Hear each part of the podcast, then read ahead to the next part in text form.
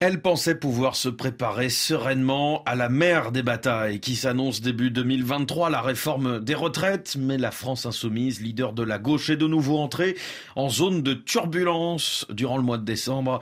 C'est la chronique politique. Bonjour Aurélien de Vernois. Bonjour Julien, bonjour à tous. Deux dossiers sont venus ébranler la maison insoumise, le changement de direction du mouvement et la gestion du retour d'Adrien Quatennens. Oui, l'affaire Quatennens n'en finit en effet pas d'empoisonner les relations au sein de la France insoumise.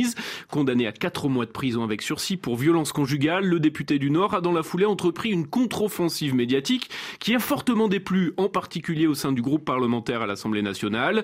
Plusieurs élus ont ouvertement critiqué la communication de l'ancien numéro 2 du mouvement, fait rarissime chez LFI. Malaise, pas en mon nom, minimisation des faits, la colère affleurée dans les prises de position de certaines figures de premier plan, comme l'eurodéputé Manon Aubry ou la présidente du Parlement du parti Aurélie Trouvé. De quoi renforcer celles et ceux qui militent pour une mise à l'écart définitive d'Adrien Quatennens. S'ils sont minoritaires au sein de LFI, l'unanimité est presque totale en revanche chez les partenaires au sein de l'Union de la gauche, créant une ligne de fracture supplémentaire. Et en filigrane, c'est la position de la direction du parti qui est visée. Oui, car le retour d'Adrien Quatennens n'a jamais été remis en question. Il a fallu que des pressions s'exercent au sein du groupe parlementaire pour qu'un vote ait lieu, aboutissant à une mise à l'écart supplémentaire le temps de sa condamnation, ce qui n'était pas l'option initiale, les dirigeants insoumis poussant pour un retour plus rapide.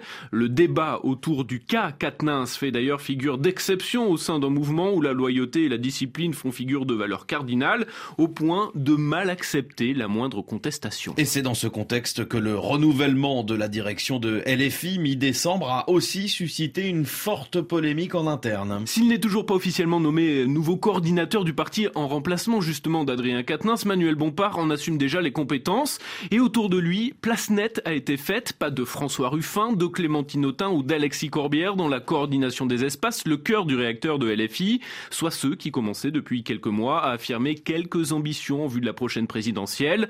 Leurs protestations se sont pour l'instant heurtées à un mur, rien d'étonnant, juge un ancien insoumis, c'est la preuve que l'opération Mélenchon 2027 est d'ores et déjà sur les rails.